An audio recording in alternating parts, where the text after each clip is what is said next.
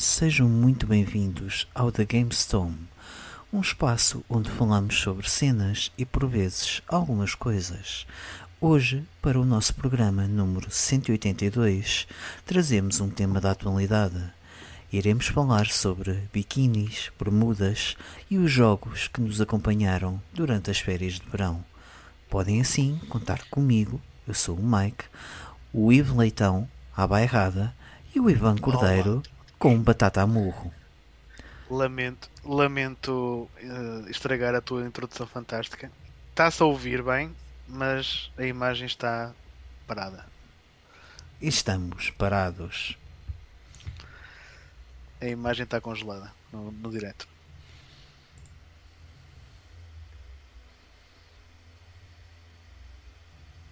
Oh boy. E agora vai deixar de estar parada. Porque carreguei num botão fantástico. Podem também desfrutar da nossa companhia em formato áudio via Anchor ou Spotify.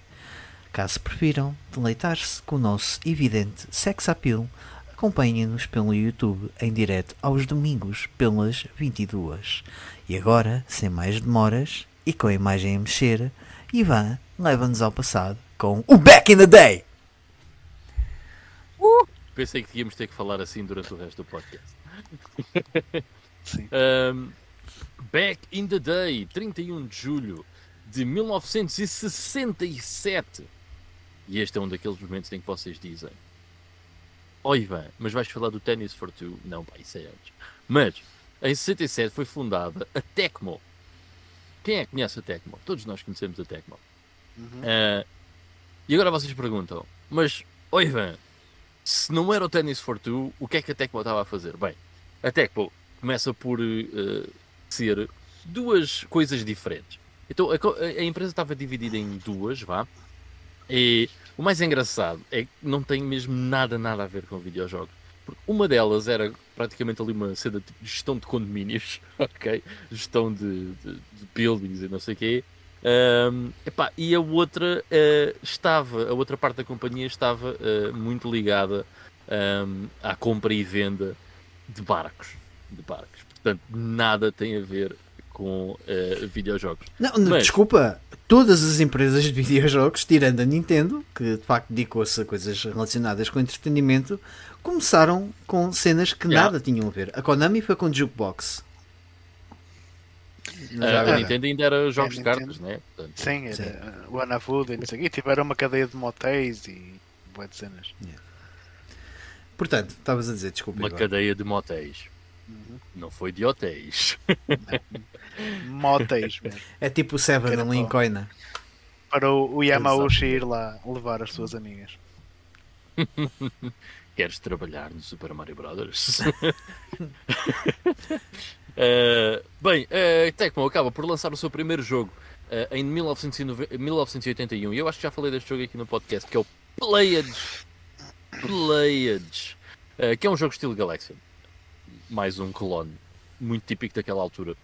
Havia muitos jogos eh, clones de Space Invaders e Galaxy no, no fim dos anos 70 e início dos anos 80. Uh, foi uma empresa que ganhou muita popularidade durante os anos 80 e embora tenha tido muito tenha sido muito conhecida na arcade e tenha tido lá uh, tenha começado lá e, e tenha lá começa, começado o seu, o seu espólio nos videojogos uh, foi mesmo na NES que acabou por ganhar muita popularidade um, graças a jogos como Ninja Gaiden a trilogia uh, de Ninja Gaiden que é uh, se calhar uma das uh, trilogias mais interessantes da, da consola Uh, Rygar, Solomon's Key, Mighty Bomb Jack e o Tecmo Ball.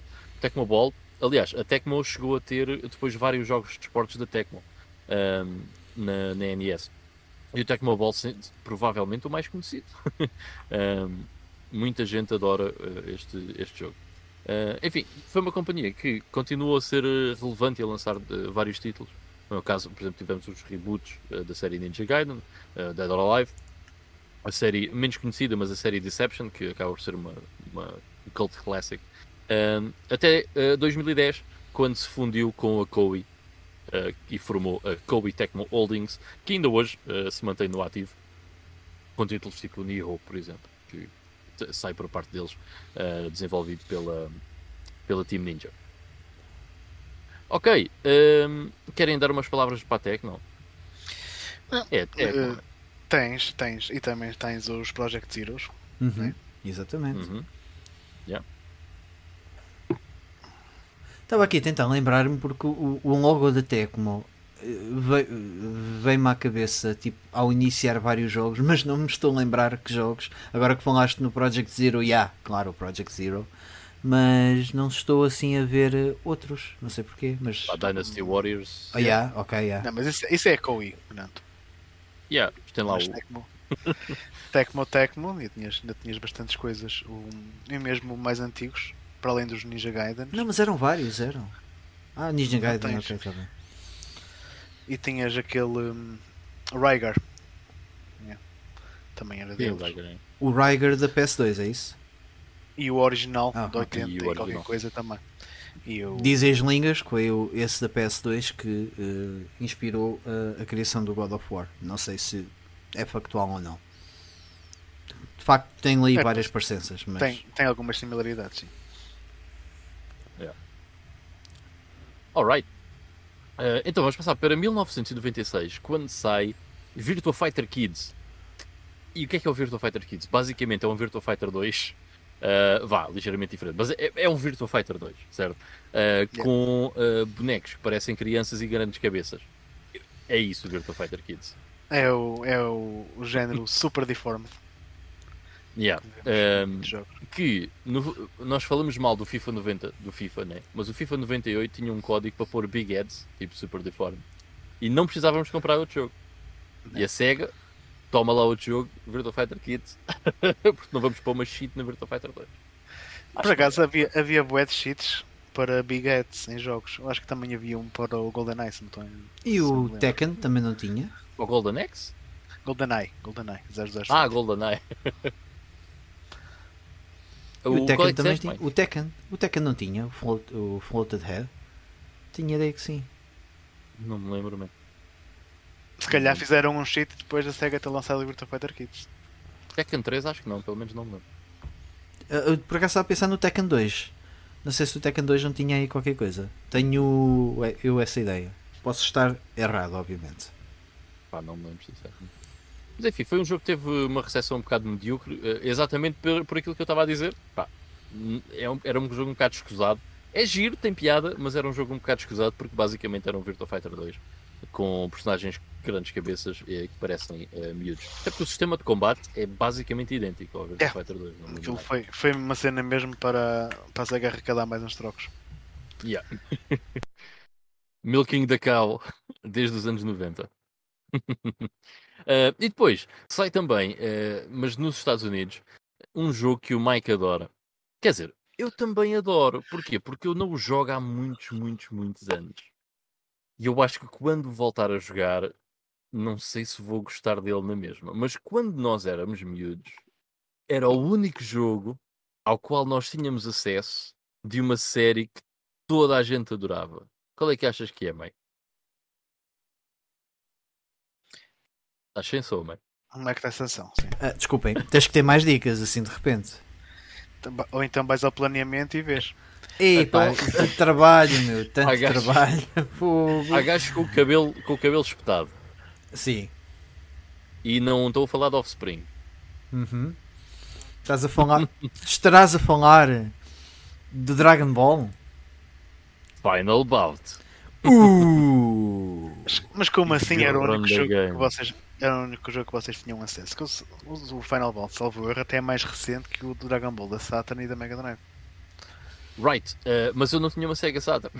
Nem Ah, Yeah. eu. Nem eu. Infelizmente, porque eu lembro-me de ver o Dragon Ball eh, Legends, eh, uhum. Legends, sim, Legends, da Sega Saturn no Templo dos Jogos e pensar, oh my god, isto é tudo o que eu quero na vida. Ahm, mas pá, nunca, nunca cheguei a ter uma Saturn, portanto, a única que eu tinha acesso era ao Final Bout, porque eu não me lembro, quando era miúdo, do Ultimate Battle 22. Pelo menos eu não me lembro do jogo. Não, Nunca- também não me lembro de, de falarem muito dele.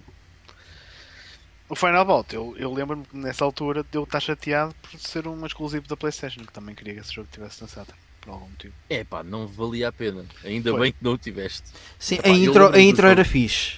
Uh, a intro era bacana. Era. Era. Mas Os acho que se menus ficava por que aí. uma- Os menus eu acho que conseguia fazer. Eu. Eu não sei fazer nada disto, mas eu acho que consegui fazer aqueles menus. Yeah. Bem da. Ah, mas eu lembro-me de quando era miúdo pensar que o jogo era um bocado bosteiro. Mas era o único jogo de Dragon Ball que, que eu tinha acesso. E por acaso nem sequer era meu. Eu só tive o jogo muito tempo depois. Um amigo meu é que tinha, eu tive muito tempo emprestado. Ah, mas era o único jogo que eu tinha acesso de, que eu tinha acesso de Dragon Ball, portanto, pá, era excelente. Yeah, Era vês o o, o, Dragon, o- as personagens em, em 3D e depois tinha a particularidade que acho que nós até já referimos aqui que eh, ainda estava a ser transmitido o Dragon Ball Z e não o GT e esse já Certo. tinha personagens do GT como a Pan, a, a transformação de Super Saiyan 4 É e verdade. depois o, o boss que era o Baby. Epá, vocês lembram-se agora por falar nisto? Ganda flashback que eu tive agora. Vocês lembram-se de o pessoal andar a, a- a trocar ou a vender fotocópias de imagens de Dragon Ball? Ou isso não vos aconteceu na escola? não. De- Vender A não, mas, mas havia boeda pessoal. Havia pessoal. Estás a ver? Havia- Havia sempre aqueles colegas que eram os grandes tangas Yeah. que de alguma forma tinham acesso ao, eh, às imagens todas XPTO do, do, do- dos do- ai dos agora está-me a falhar né, dos quadros, eh, dos panfletos, Posters. dos posters, é isso, dos posters de Dragon Ball, então e desenhavam por cima e depois Yeah. iam para a escola a dizer que foram eles que fizeram aquele desenho. Aliás, Right. eu, ia, eu ia, ia pegar justamente aí, porque eu agora por acaso apanharam-me desprevenido, mas há um catálogo da SEGA do Natal de 96 em que na parte do. Na página, na, página, na primeira página tem lá cenas do Dragon Ball Z. E o meu catálogo, que foi-me arranjado por alguém da escola, tinha justamente os bonecos do Son Goku e quê, todos decalcados. Tem um relevo do caraças nessa Hum. parte. Era o, o pessoal com uma folha em cima fazer o decalque para, para ter um desenho todo XPTO do Dragon Ball. Epá, eu, eu lembro-me bem disto. Ahm, ou seja, havia pelo menos duas pessoas que eu me estou assim agora a lembrar de repente. Um deles era o Diogo. E o outro chaval, o pequenino, já não me lembro o nome por acaso dele. Mas eu sei que havia um chaval que era o Diogo, um gajo porreiro. E o gajo andava a vender fotocópias de. pá, de Dragon Ball, de screenshots do Dragon Ball. Eu lembro-me particularmente de uma fotocópia que tinha aquela cena em que acho que é o C17 que uh, mata o Dr. Gerald. Uhum. Lembram-se? Em- Sim. Com o braço. E eu lembro-me dessa cena, mas ainda não estávamos na saga do céu. e então, uh, aquilo era do estilo: Uou, quem é que quer este gajo? E não sei o quê. E depois lembro-me de ver na televisão essa cena e tipo: Ah, é esta cena que eu tinha no papel. Ou seja, já conseguíamos ter esse tipo de spoilers, como estávamos a falar no Final Bout, através dessas fotocópias. Pois é. Só dizer aqui boas noites ao Rico Fazeres. Rico, pá, muito obrigado por estares aí a apoiar pá, com o teu milhão de subscritores. Eh, ao Fernando Lindo, boa noite. Eh, seja bem-vindo mais uma vez. E ao Kadash, Ganda Kadash, boa noite, bem-vindo. Kadash, é epá, tu que és um gajo que se lembra sempre muito de coisas nostálgicas, lembras-te disto, da- das fotocópias de Dragon Ball, meu, na tua escola, ou por acaso não aconteceu? Se calhar foi só na minha escola que andavam a, a traficar, A traficar fotocópias de. Dragon Ah, Ball. barreiro é aquela base, né? Mas estavam Yeah, estavam a praticar boy. já. Born and raised. ok, e para o nosso back in the day é tudo. Ok. Ah, sendo assim, passamos para ah, o lançamento das- da, da semana. Fazer aqui uma breve menção ao Shredder's Revenge, que esta semana foi lançado em físico, correto? A semana passada em digital e esta semana em físico. E que já falámos aqui um bocadinho. O, o Carlos tem, tem andado a jogar. Uh, por isso é que ele não está cá hoje. Uh, veio cá o um, Sylvester uh, Carlos, que também é um grande amigo nosso. E também outra menção para o Xenoblade Chronicles 3, que foi lançado para a Switch esta semana e que o Ivo uh, creio estar bastante contente. Já com a sua Não. aquisição. Não, não estou, porque ainda não tenho a Switch para jogar, portanto. Só. Não, mas estás contente por ter comprado. Estou Pronto. contente, principalmente porque apanhei um, um erro de preço da Vorta Ah, consegui arranjar. também apanhaste esse preço. Exatamente, a 15 consegui paus. arranjar isto. Não, foi por 25. Foi por 25. Eu vi alguém apostar qualquer coisa por 15 pau. A Vorten Não, isso é sempre a tangas. Vorten, meu. É impressionante. É Vorten sempre a Vorten. é impressionante. Ah, sendo assim, vamos então passar. Olha, oh, Diz. bem, desculpa lá, mas agora hum, eu, por acaso, o, o Teenage Mutant Ninja Turtles Shredder's Revenge saiu na sexta-feira, no dia 29. eh, e a FNAC está a fazer uma cena que é as flash sales, que é o quê? Vocês compram um jogo e o segundo jogo fica com 50% de desconto. Portanto, eu por acaso queria comprar o jogo, vou falar mais lá para a frente no podcast, no Playing Now, eh, e aproveitei para trazer o Shredder's Revenge por 20 euros. Portanto, se vocês por acaso têm interesse, se há algum jogo que vão comprar, aproveitem e tragam o, Shredder, o Shredder's Revenge por metade do preço. Por 20 euros vale bem a pena. Quer dizer, não sei, ainda não abri o jogo, mas eu presumo que sim, toda a gente gosta bué. ah, Alright. E antes de passar às notícias, só dizer que o Kadash fazia precisamente aquilo que estávamos a falar, ah, em que ele fazia os desenhos, mas ele não só fazia os desenhos, como cobrava 20 escudos por cada desenho. Man, grande artista. Este gajo. Grande artista. Olha, cadastro, se encontrares algum, está aí uma cena gira para tu mostrares no teu canal de YouTube. Os desenhos que eu fazia do Dragon Ball, que eu cobrava 20 escudos lá na minha escola. O Kadash é o verdadeiro judeu. Ahm, então, passando às notícias, que é o que interessa. Ah, temos aqui Star Wars Knights of the Old Republic Remake que Ah. está Pois. Em águas de bacalhau. Em águas de bacalhau mesmo. E tudo o que a gente sabe desse Star Wars Knights of the Republic até agora foi um mísero teaser, pá, é 30 segundos, onde mostraram um logótipo todo pipi, né? e bem, isto vai acontecer. Portanto, e qual é que é então a última notícia? É que despediram dois diretores que estavam a trabalhar no desenvolvimento deste jogo e o mesmo passou a estar em eh, hiato. Portanto, não se sabe ao certo quando é que o trabalho vai recomeçar. Uh, já há quem diga que isto, uh, em vez de sair este ano, no final deste ano, ou em 2023, como, como seria esperado uh, originalmente, já há quem diga que isto só lá para 2025 é, é que verá a luz do dia. Oh my god. Opa, é assim, o Star Wars of... a cena é que isto é um remake, portanto, o jogo original já existe. Uh, mas se estes atrasos e cancelamentos e whatever servirem para que as coisas cheguem, acabam por sair com qualidade, I'm okay with it, mas não me parece que, seja, que vai Yeah. ser o caso por estas notícias assim. De qualquer das formas, pronto, olha da maneira que, que tenho mais tempo para jogar os originais uh, sem, sem ter grandes uh, spoilers e cenas do, do remake quando eventualmente sair. É pá, que pena. Aquela fonte de um lettering que prometia tanto. Yeah, Yeah. mesmo. Isso não foi numa conferência qualquer da Sony? Foi, foi, foi. foi. Yeah, eu acho que a Sony chegou lá e disse assim: olha, nós damos-vos 10 milhões só para vocês fazerem o título e caralho. Depois uh, arrumas o projeto, dizes que arrumaste o projeto, não sei o quê. Que é, é para, que é para a gente ter bué, bué, bué cenas a dizer. Ui, a Sony anunciou isto e aquilo. Queriam fazer o momento Shenmue 3 outra vez. Não Exato. conseguiram. Ahm, a próxima notícia é sobre um jogo que nós, acho eu, que estamos todos ah, à espera, que é o GTA 6, que alegadamente saíram uns leaks. E, eh, para o pessoal que está a nos ouvir em áudio, estou a fazer aqui aspas com os dedos. Ahm, que leaks foram estes, Ivan? Conta-nos tudo. eh, os- Em primeira mão. Então, os leaks é que o jogo sai em 26 de novembro deste ano. Uh, está tudo pronto. Uh, vai ser só online. Vai ter 72 personagens jogáveis.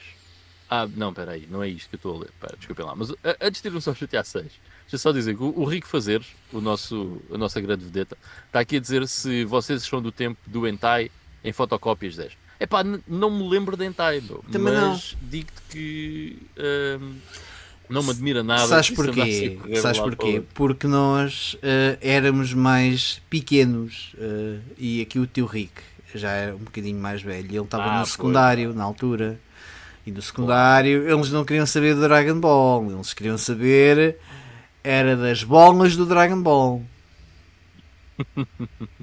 Não sei que escola Eh. secundária tu andaste, Mike, mas na minha o pessoal queria, queria saber o Dragon Ball, não é mesmo? Não, estou a dizer, Man, estou a na. Aliás, Alegadamente, atenção, tinha- alegadamente. Eu, eu cheguei a ter um amigo na, na, na escola, um gajo no secundário, que tinha um café e que ele dizia que o pessoal que trabalhava andavam a fazer umas obras lá ao pé do café e quando dava o Dragon Ball, a malta das obras ia para lá para beber uma, uma jola e ver o Dragon Ball e depois voltava. Ahm, mas enfim, vamos voltar para ahm, o GTA 6. O que é que foi leaked do GTA 6? Já agora, deixem like, pessoal. Não se esqueçam. Toda a gente agradece. Não me digas que estamos outra vez a ter aqui um problema técnico. Por acaso não estamos com problema técnico, está 5-5, mas eu aposto que conseguimos fazer melhor. Eu- não, eu estou a ver aqui 9, 9, 5. Ah não, 5, 5, está certo. Está certo. É Ora bem, o que é que foi senhor. leaked do GTA 6? O GTA 6 vai ter ahm, duas personagens eh, jogáveis, dois protagonistas, eh, e um- uma dessas personagens é uma uma uma, persona- uma personagem eh, feminina latina e aparentemente o que dizem é que vai ser uma cena tipo Bonnie and Clyde, ok? Hum. Ahm, supostamente o jogo, isto foi, uma, foi a cena que, pá, que me fez mais confusão é, vai ter diferentes cidades e diferentes continentes ao longo do tempo. Ou seja, se o GTA V durou bué de tempo, eu acho que eles vão fazer durar ainda mais o GTA VI, eh, tornando uma espécie de live service ehm, depois da campanha eh, single player Ah, e, adi- e vão adicionando montes de coisas ao jogo. É possível. Uma coisa que até era engraçado era virmos a ter eh, algumas. como antigamente havia as expansões, verdadeiras expansões, em que se calhar nos davam outros arcos de história noutras cidades. eh, ou seja, quase como que termos o GTA 3 e dentro do GTA 3 eh, termos uma expansão que era o Vice City e uma expansão que era o San Andreas. Isso até era interessante. Mas não sei ehm, como, é que, como é que isso vai acontecer. Ehm, ah, e o, aparentemente eh, o, o jogo vai se centrar, eh, pelo menos lá, lá está, no início, vamos ver o que é que eles depois vão adicionar, eh, numa cidade em Miami, ou seja, eh, tipo Vice City, provavelmente. Se é em Miami, vai- vamos voltar a Vice City. Ahm, enfim, eh, vai ter su- supostamente updates contínuos, o que não é novidade para. Já, já, fiz, já faz isso com o GTA V, para adicionar novas missões e cidades, como eu disse. Ahm, e supostamente o mundo inicial eh, é enorme. Vamos ver se tem tanta coisa interessante para fazer como tinham outros jogos. Yeah, eh, Estava aqui a pensar, em termos de cidades, eh, eles têm. É a Liberty City, que é Nova York, Sim. Vice City, que é Miami, Los E San Santos. Não, Los San Andrés é São Francisco, Los Santos. Los Santos é Los Angeles. É só essas quatro? Ou eles têm mais alguma coisa? Estava aqui a pensar nos primeiros. Ah, não, Não, também, Acho os, é os primeiros também se passam mais ou menos nas mesmas. Yeah. Tens a- a- Tiveste o London, pronto. Sim, mas, esse. mas London eles chamam-lhe mesmo London, não é? É. Ou- ou porque a, a piada que eu acho que, eu- que- aquilo que eu acho piada aos, às cidades do, do GTA é que eles tipo dos nomes fictícios, tipo, não é Nova York, é Liberty City. É- Mas realmente há aí cidades mais icónicas eh, em termos de, de- de crime e tudo mais, né? Eh, tipo Chicago, não há, não há nada assim relacionado com Chicago ou Detroit. Uh, já agora, isto que eu falei um, foi uh, confirmado no Twitter pelo Jas- Jason Schreier, Schreier Yeah. que uh, é um Jason gajo bastante Sanders. conhecido Yeah, e aparentemente uma source bastante reliable da Bloomberg. So, é, é tipo, é tipo o polvo que adivinha os, os, os resultados dos jogos de futebol dos mundiais. Yeah. Um gajo super. Não, Um, essa cena a ser verdade, pronto, também justifica de certa forma o porquê deles terem andado a espremer a a teta da vaca com o GTA V estes anos todos. Que é para, também para financiar um projeto megalómano como esse que estás aí a falar. Não, e, e, pensa, e pensa de uma coisa: a, a- a série Grande Theft Auto, uh, se olharmos nela num todo, é uma série que teve sempre em crescente.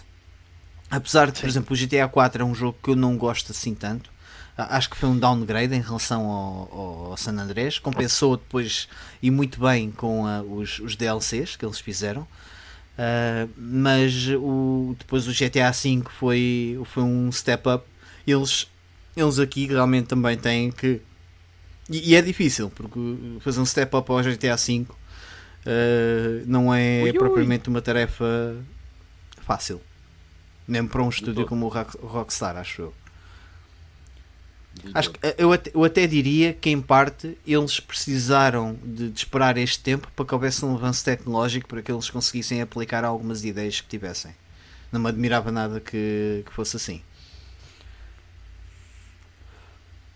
Mas sim, tam- Yeah, sem dúvida. Vamos ver. Um, mas pronto, vamos ver. Uh, aparentemente, um- uma das coisas, um dos leaks que não foi confirmado por esta source um, e que me parece pouco provável é que o jogo saia um, no início de 2023. Mas, hey, we never know, right? parece um eh, bocado tudo já soon, agora. mas Yeah, parece-me, parece-me. Um, já agora, o cadastro estava aqui a dizer: gajas nuas em disquetes, ainda cheguei a ter algumas. E eu fui aqui buscar só para vocês verem uma coisa. Eu por acaso não me lembro de ter gajas nuas em disquetes, Uh, mas lembro-me de ter uma disquete com o Sextrees. Lembram-se do Sextrees? Que é eu acho que joguei, joguei isso naquelas máquinas. Depois já vieram mais tarde, depois das máquinas de arcada que tinhas eh, tipo de menus e aquilo Ah, era. sim, sim. Tenho uma Era vaga ideia disso. Deixa Yeah. lá procurar por isso. Sextris. Um, epá, mas o Sextrees basicamente, eh, eh, do que eu me lembro, tu ias fazendo linhas e ias eh, do lado direito, acho que o, a bordo estava do lado esquerdo e do lado direito estava uma foto de uma rapariga desnuda, conforme tu ias fazendo linhas ias eh, desbloqueando eh, A foto. partes dessa, Não. dessa imagem. Bem engraçado. No meu caso era um Nesta bocado estranho ver um miúdo de 14 anos ah, a jogar Tetris no meio do centro comercial. Daqueles centros comerciais pequeninos ah, que tinham essas máquinas. E depois estava. É, neste- N- Nesta mesma disquete tem um- uma cena aqui que diz Six Battle e eu não me lembro o que é que é, man. Mas está aqui o xadrez que eu sei que é o Battle Chess. Ainda funciona essa é disquete? Ou... Olha, não faço ideia, mas é bastante provável que venha a descobrir, porque eu descobri há pouco tempo que existem, tal como existem leitores externos de CDs, há leitores externos de disquetes. Tu não sabias isso? Coisa- de tempo. Ah, Não bué de sabia, tempo. Por USB, yeah. Yeah, não sabia, quero bué ter um. Man, existe tudo por USB. tudo o que possas imaginar existe por USB. Até frigoríficos. Ligados por USB. Não tens uma ficha em casa? Faz mal. Ligas ao computador, USB e tens um frigorífico. Yeah. Estou a gozar, não sei, se calhar até existe. Eh, Precisa de mais corrente do que uma ficha USB pode dar. Mas Pronto, ok. Lá veio o senhor, lá veio o paladino técnico. Tu- Paladino, não. mas, mas, mas se calhar é uma ideia a pensar. Um, um mini barzito USB que dê para refrescar uma mini. Olha, já não é mau. E depois metes as LEDs, que já com LEDs incluídas, né? Para fazer a- aquele degradê. Bem, avançando no programa, vamos então ao, ao nosso tema principal, que são os nossos eh, jogos de verão. As experiências que, que tivemos ao longo dos nossos verões, eh, seja de infância ou até em vida mais adulta. Ah, e, e- e, se não se importam, eu gostava de começar ah, apenas porque eu fiz Não, o trabalho de casa, porque eu tive esta semana de férias. Vocês tiveram de férias? Eh, Não, não, não. Não. Ah, e eu, Mas fiz o trabalho de importava. casa também. mas eu fiz um, um trabalho, um trabalho de casa em terreno. Fui Então tá investigar, fui para a praia, ver coisas. Só que hum, há, um, há um detalhe que é importante na, na minha vida que não me permite eh, fazer o trabalho como deve ser, que é ter uma criança de dois anos que não eh, dá eh, basicamente muita atenção para dar aos jogos. E portanto não consegui jogar nada. Joguei uma hora e meia de, de Crisis Core este verão. Só que eu estava na praia epá, e dava-me aquele impulso de, de ir à mala da praia sacar do meu Game Boy para jogar o Pokémon. A série Pokémon foi uma série que me acompanhou pá, imensos verões, já à idade adulta. Ah, era sempre o jogo que eu levava para a praia para, enquanto secava na, na toalha para, hum, para ir eh, fazendo aquele trabalhito de ir eh, capturando os Pokémons e tudo mais, So- sobretudo post-game. Uh, gostava muito de fazer o post-game do, dos jogos Pokémon na, na praia. Ou seja, apanhar os, os, os, bichos todos que te faltavam. Exato, porque eu sou esse, esse gajo maluco que quer ter o Pokédex completo. Aliás, sou ainda mais maluco porque terminar, acho que foi a partir da geração 4, Diamond, Pearl uh, e Platinum, que bastava tu veres o Pokémon para teres uh, uh, o Pokémon enquanto entry na, no Pokédex. Sim, mas, mas eu. Yeah. Style, né? E, mas eu não era desses gajos. Eu sou old school, eu tenho que ter o, o bicho comigo. Yeah. Então eu dava-me mesmo esse. Não, mas. Uh, pronto, é engraçado que falas no Pokémon, porque também era um dos que eu ia falar, uh, particularmente o Pokémon Yellow. Uh, eu já, acho que já, já falei com, convosco acerca disto várias vezes, mas o Pokémon Yellow foi aquela, aquele jogo que me fez gostar de, de JRPGs. Uh, eu lembro perfeitamente de, num verão pai, de 2000, salvo erro, ter decidido, deixa-me lá experimentar este jogo, toda a gente gosta e toda a gente anda a jogar isto. E eu fui jogá-lo em emulador Pá, e fiquei o verão todo agarrado. Também para apanhar os, os 151. Yeah. Uh, mas como joguei em emulação, na altura que eu fiz para Atenção, que impossível de apanhar 152 com um missing não. Mas Exatamente. Eu, esse, esse, eu, depois, eu depois também usei o, o código de Game Shark só para ver o que é que era e não, não decidi ficar com ele. Tu não fizeste mesmo o truque original, não? Eu acho não. que ainda me lembro. Não me lembro. Eu acho que ainda me lembro Já não do sei. Truque. Eu acho que para o Missing não usei mesmo um código Game Shark, mas eu, eu realmente lembro de ter visto qualquer coisa em alguns sites que havia uns truques mesmo para, para apanhar alguns. eu eram, acho que tu tinhas que ir. Que eram bugged. Epá, o pessoal que esteja, que esteja no, no chat que me corrija se eu estiver errado, que eu vou dizer isto de cabeça. Mas tu tinhas que ir um, à segunda cidade, uh, acima de Pallet Town, já não me lembro do nome da cidade. Falar com o gajo que te ensina a apanhar Pokémons. Uhum. Um, ias depois para Cinnabar Island, uh, andar a navegar de um lado direito da, lado da direito. ilha, só na costa, para cima, para baixo, para cima, para baixo, até apanhares o Missigno, podias capturá-lo ou não. Uh, o Missigno basicamente era um, um glitch. É um glitch, é. E, e quando apanhavas o Missigno, acho que era o item que estava na sétima posição aquilo ficava tipo, não é infinitos, mas era tipo, era acima de 99. É, era, Sim. aquilo dava-te dava uma data. Portanto, aquilo para Rare Candies era, era um espetáculo. Ou para Master Balls. Yeah, basicamente metias os Pokémons todos a nível 100 yeah. muito rapidamente. Não, e para Master Ball dava muito jeito. O Mew, yeah, yeah, yeah. Opá, havia boeda, o Mew só conseguias, uh, uh, também por truques dava. Esse, o do, do truque do Mew não me lembro, mas eu lembro-me do mito que, que, que, eu tentei na altura bué vezes e ficava bem frustrado porque não conseguia e achava que aquilo era verdade. Porque a, a, a, havia um cruzeiro que tinhas na ah, já no, Vermilion City, se não estou em erro. Uh, Acho que sim. Que, em que havia um truque que basicamente o cruzeiro só basava depois de de derrotares o capitão. Não é derrotares o capitão, depois dares o Golden Teeth, uh, o dente que faltava ao capitão. Só que se desse o dente, o gajo basava e o cruzeiro uh, ia embora. Portanto, não, não podias ficar naquela área do cruzeiro. Se uh, perdesses o jogo, ou seja, perdesses os combates, depois de dares o Golden Teeth ao capitão e um, ias para um, Pocket Center, se voltasses ao, ao cruzeiro, vias o cruzeiro a sair e ficavas nessa área. Podias ficar nessa área. E acho que havia um, um, um mito que era se tu depois navegasses também na, na nessa Naquela área, aparecia-te o Mew. Mas eu nunca consegui apanhar o Mew sim. Portanto, eu, eu creio que seja um mito. O que não, o que não faltavam eram mitos yeah. nessa altura.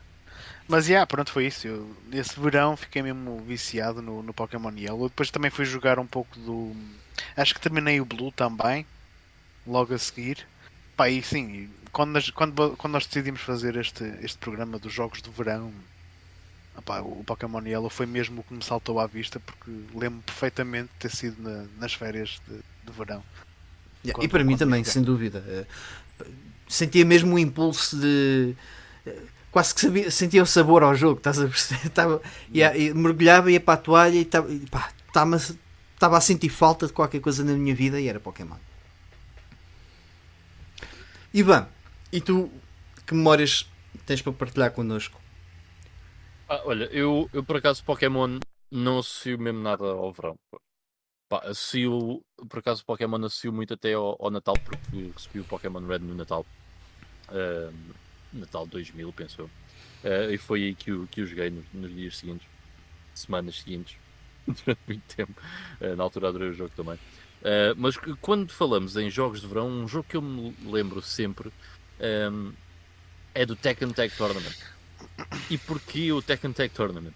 Porque eu lembro-me de passar. Um, eu passava, uh, passei durante alguns anos, uns bons anos ainda, se calhar uns 10 anos ou 12 anos, uh, férias em Porto Covo. Portanto, os meus pais tinham lá uh, uma casa e eu ia para lá passar férias. Um, uma casa, não era uma casa, era. Como é que se diz? Um bangalô. Uh, yeah, tipo um bangalô uh, no, no parque de campismo. Um, e eu lembro-me de ir para lá passar férias. E, e uma dessas férias Uh, pá, conheci lá um, um gajo que tinha uma PS2 uh, e eu também tinha PS2. Uh, eh, pá, e lembro-me na altura ele até me emprestar para eu ir jogando nas férias uh, um jogo de PS2 que eu nunca mais voltei a tocar e tenho a ideia de ser um bocado podre, que é o Eden Invasion. Um, ehm, nunca, nunca mais voltei a tocar nesse jogo e até tenho esse jogo por, essa, por causa dessa memória, mas nunca, lhes, nunca lhe, voltei a tocar. Mas o que nós fazíamos muito era. Um, pá, em Porto Covo todos os dias vais à praia, certo? Era pegar na, na bicicleta, uh, descer a rua do, do Parque de Campismo, yeah. aliás, a rua principal uh, de Porto Covo, e ia sempre ali à Praia Grande. Uh, aliás, muitas vezes até nem descia a rua porque havia um atalho, enfim, mas isso são outras histórias também interessantes. Um, mas pronto, depois da praia, o que nós fazíamos sempre era ir jogar Tekken Tag para a minha PS2. E às tantas, eu lembro-me de pá, nós somos miúdos, eu, eu, ficava lá tipo um mês e meio de cada vez, uh, ficava lá muito tempo. Uh, e lembro-me de durante muitos dias nós irmos jogar Tekken Tag e os dois já jogarmos muito bem, uh, ou pelo menos de um contra o outro, e de ser super renhido uh, estarmos a jogar os dois, em que ele ganhava um, eu ganhava um, ele ganhava um, eu ganhava um. um epá, e isso foi, deu uma pica imensa uh, jogar Tekken Tag uh, por causa disso, porque foi, era estupidamente competitivo entre nós os dois. E depois, muitos anos mais tarde, com o Tekken 6, também, uh, também um, aconteceu a mesma coisa uh, com um amigo meu, também na altura, pai, que nós passávamos algum tempo aqui em casa, e pai, também chegou uma altura em que estávamos sempre tal, tal, tal, tal, tal, e era bué também. mas enfim, lembro-me muito bem de estar na, uh, na minha PS2, no, no avançado, uh, a jogar Tekken Tag e de ser muito, muito divertido. Sentei a jogar bowling no, no Tekken? Claro, mano, claro que sim, sem dúvida nenhuma. Não, por acaso, engraçado que falas nisso, parques de campismo, porque também houve umas férias que passei também num parque de campismo na, na Furada. Na Furada, não. Furador, desculpem, yeah, perto do Tovar. Hum. Uh, e lá no parque de campismo eles tinham lá uma Neo Geo. E o jogo, mas o jogo que lá tinham era, era um, um Aku Aku 7. Uau. Mas ao contrário, ao contrário de ti, não, não, não fiquei pro no jogo porque aquilo não estava em free, free to play. Portanto, tinha que meter lá a moeda e não, não dava para tudo. Olha, então... quando falamos em emuladores, bem, se calhar já lá vamos, mas uh, já agora só dizer isto: nesse parque de campismo, uh, outra memória que eu tenho uh, de videojogos aí é havia uma máquina de Neo Geo uh, no café do Parque de Campismo. Uh, aquilo tinha uma sala à parte do café onde tinha três mesas de bilhar e tinha uma máquina de Neo Geo no canto. Uh, mas eu não me lembro de haver lá outro jogo a não ser o, o Puzzle Bubble. Era o único que, que havia lá.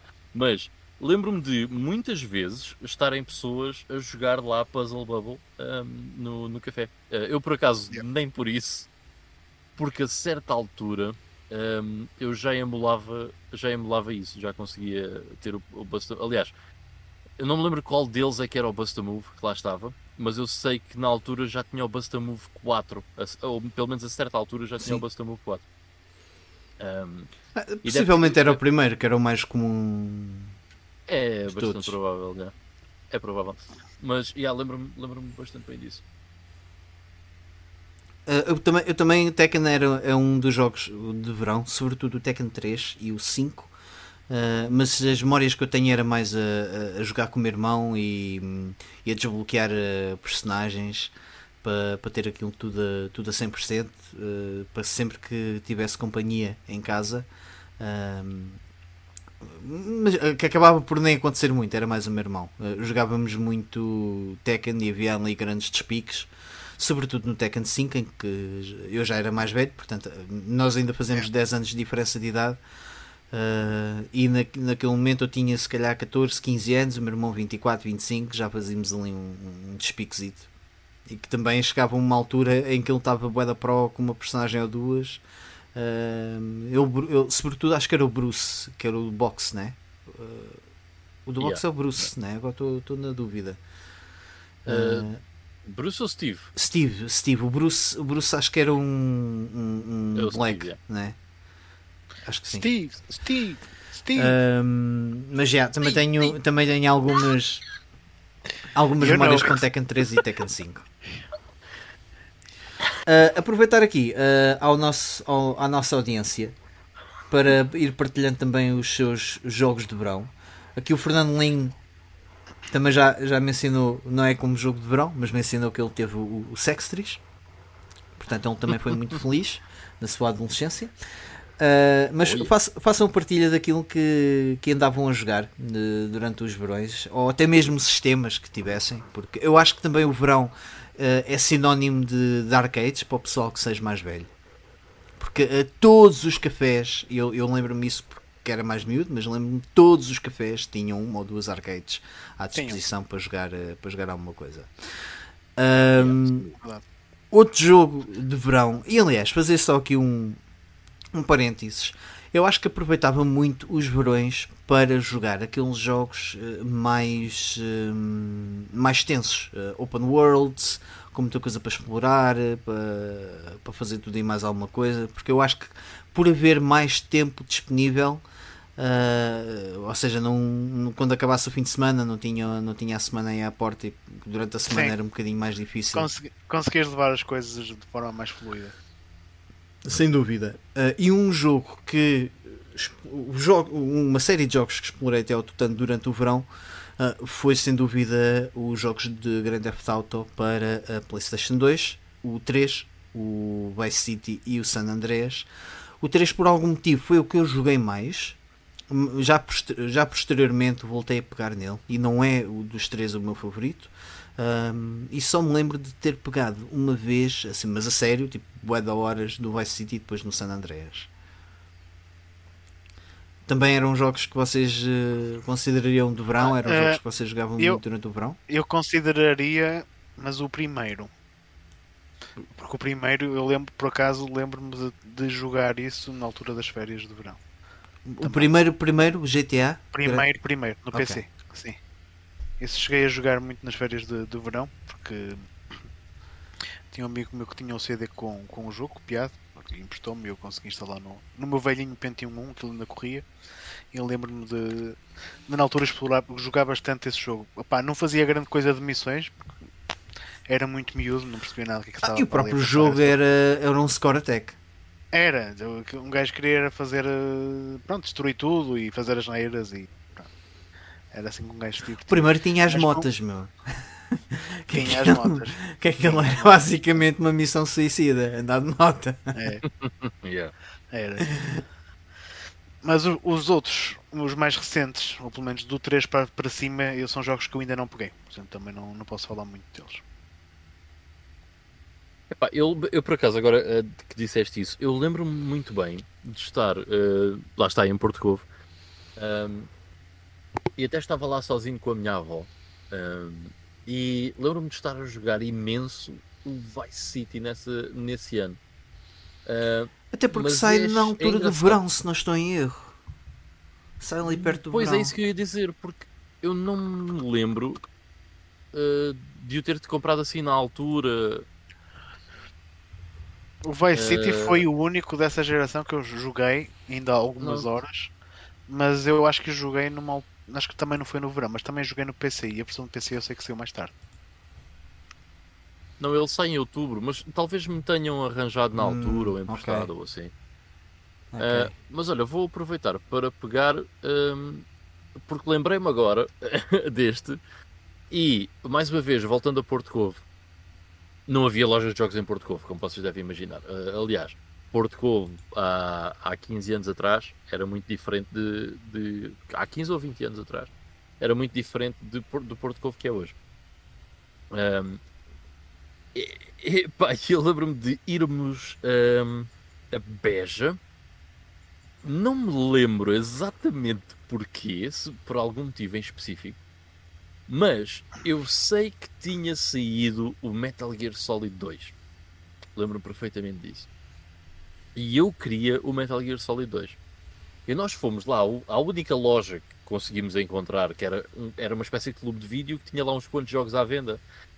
Eh, e não tinham o Metal Gear Solid 2. E o que é que eu acabei por comprar? O Burnout, o primeiro Burnout. E então joguei bué o primeiro Burnout nessas férias. Que, salvo erro, eu não conseguia passar do terceiro set de pistas. Porque É para quem como nunca eu. jogou o Burnout, o Burnout é um jogo difícil. Ok, É difícil. O Burnout chegou, a- Ahm. chegou a sair em arcade ou não? Porque se não chegou, tem todo o aspecto disso. certeza. Eu acho que Por fizeram umas, umas versões custom.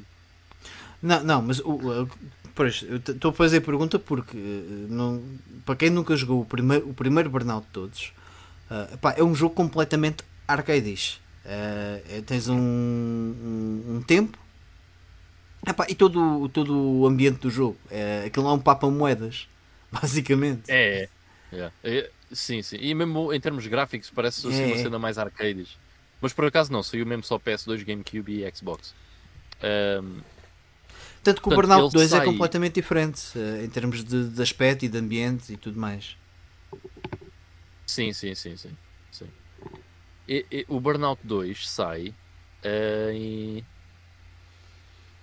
novembro, sai no mesmo mês do Metal Gear Solid.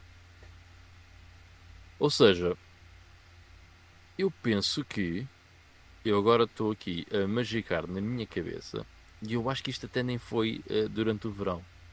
Porque eu tenho a a PS2 em dezembro de 2001, né, no Natal. E eh, o Burnout foi um dos primeiros jogos que eu comprei. Mas eu sei que na altura tinha sido o Metal Gear Solid 2, porque o Metal Gear Solid 2 sai no mesmo, no mesmo mês, portanto, novembro de 2001. Eh, quer dizer, não sei se sai cá em novembro de 2001, mas eh, provavelmente muito próximo disso, se não for isso. Sim. Então, ok. Sai em março de 2002, portanto é capaz de ter sido aqui nesta altura. Porquê? Porque nós tínhamos lá a casa, aquilo era o ano todo, certo? Nós íamos para lá passar férias, quando havia tempo íamos para lá. Uh, mas é capaz de ter sido até nesta altura, Uh, portanto em março. Eu devo saber que tinha saído o Metal Gear Solid 2 uh, e acabei por comprar então o Burnout. E comprei o Metal Gear Solid 2 um tempo, não muito tempo depois, quando voltei para, para Yeah. Lisboa. Deve ter sido na altura da- das férias da Páscoa, assim, se calhar foste lá passar um fim de semana ou assim. É bastante provável. é. Já agora, a cidade onde tu ficavas preso, eh, ou melhor, a pista em que tu ficavas preso era aquela metrópole, né? que tinha aqueles cruzamentos que vinham carros de todos os lados. Não, eu sei qual é que estás a falar. uh, que essa é uma que até tem uma rua estreita onde vêm carros assim de vez em quando. Yeah. Um, Tu tens bué de cruzamentos ao longo de, de toda a pista. Yeah, eu sei qual é que estás a falar, essa é estupidamente difícil, mas por acaso não foi aí, porque esse é o segundo set de pistas e eu lembro-me de conseguir passar esse set de pistas, mas o terceiro set havia lá uma pista que eu não conseguia passar. Pois, E, porque depois se não me entretanto engano, era logo a primeira os... pista do Yeah, porque entretanto acabavam-se os créditos e tinhas, era game over, tinhas que começar tudo de novo. Yeah. Epá, era um jogo mesmo, mesmo complicado. yeah. Mas bué da fixe, eu curti bué na altura do primeiro Sim, sim, sem mas dúvida. mesmo bué, adorei o jogo. Não Pá, fiquei eu- nada arrependido de o ter comprado. Eu, eu lembro-me há, um, há uns anos que peguei no jogo e quis, quis tentar acabá-lo. Pá, e é um dos muito poucos jogos eh, ao longo de toda a minha vida que eu tive que desistir porque não conseguia. Não conseguia de todo. Eu tive ali umas duas ou três semanas sempre empancado ali, não conseguia passar daquilo. Yeah, é, muito, é um jogo complicado. Talvez volte a jogar por emulação e faça o, o truque dos shape states. Ou procure. Por acaso não, não creio que na altura tenha procurado tipo truques, que era uma coisa muito. a cheats, que era uma coisa comum. Hoje em dia vocês, vocês ainda se lembram tipo que de usar cheats. Ou, não, não é da altura de jogar, usar cheats, mas quando jogam jogos antigos, pensar que, que se calhar há cheats que vos possam possa facilitar o processo. Man, Alguns eu sim. nunca mais me vou esquecer. Ah pá, pronto, a do Sonic, né? Cima, baixo, esquerda, direita, a start, né? Não, não estou a dizer na altura, estou a dizer hoje pegam num Ou jogo antigo, estás a perceber que está a ser difícil por algum motivo. Ou, e não se lembram, ou, ou acabam o jogo Claro. fixe, e não se lembram de epá, que cheats é que eu vi para este jogo. Konami Code dá um jeito de caraças em muitos jogos. Está bem, mas Por acaso, sinceramente, não.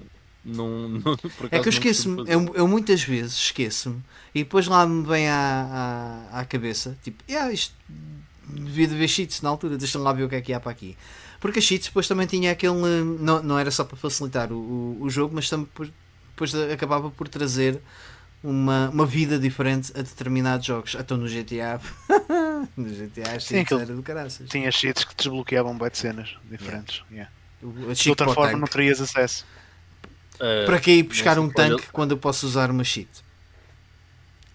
Yeah, yeah. E podias passar para a segunda cidade, lembram-se disso no GTA 3? Se vocês usassem eh, a dica do tanque, vocês depois punham o canhão pa- eh, virado para trás, aceleravam pela ponte, porque a ponte estava partida no Yeah. GTA 3 ao início, aceleravam pela ponte e disparavam com o canhão, ok? E o tanque passava à ponte. Man, o GTA 3 Grande- tem Grandes cenas- físicas. Tem Yeah. cenas incríveis. Ah, há, um, há um prédio qualquer que a gente consegue ir lá para lá. Não é suposto a gente conseguir subir para, para, para tipo uma, uma arcada de um, de um, de um prédio ah, que dá-te acesso a entrar num. Porque essa, essa era uma cena boa da fixe. Sempre podias entrar em algum edifício, era uma cena boa. Uou! Um, e aquilo basicamente era uh, foi, foi feito propositadamente porque dentro desse prédio, quando entravas na casa, estava tipo uma mensagem do género: não é suposto tu estás aqui, baza. Ou seja, os developers deram-se ao trabalho de fazer. uh, Ah, isso, é isso não era dentro de uma cena, meu. Eu lembro-me disso. Isso é, tu vais à segunda ilha. Tu tens que eh, empilhar carros, epá, ou o que é que é? uma Há lá um assim. spot yeah, Yeah. em que tu, se empilhares dois ou três carros, consegues saltar para cima de um É de marcada. parece marcada, yeah, para cima de marcada, e depois andas lá num corredor e vais dar uma cena que diz eh, You shouldn't be able To to get, get here. here, ou uma coisa assim. You were Ah. not supposed to be able to get here. Acho que é isso. Há sítios, há, há, há- vários jogos que têm cenas assim.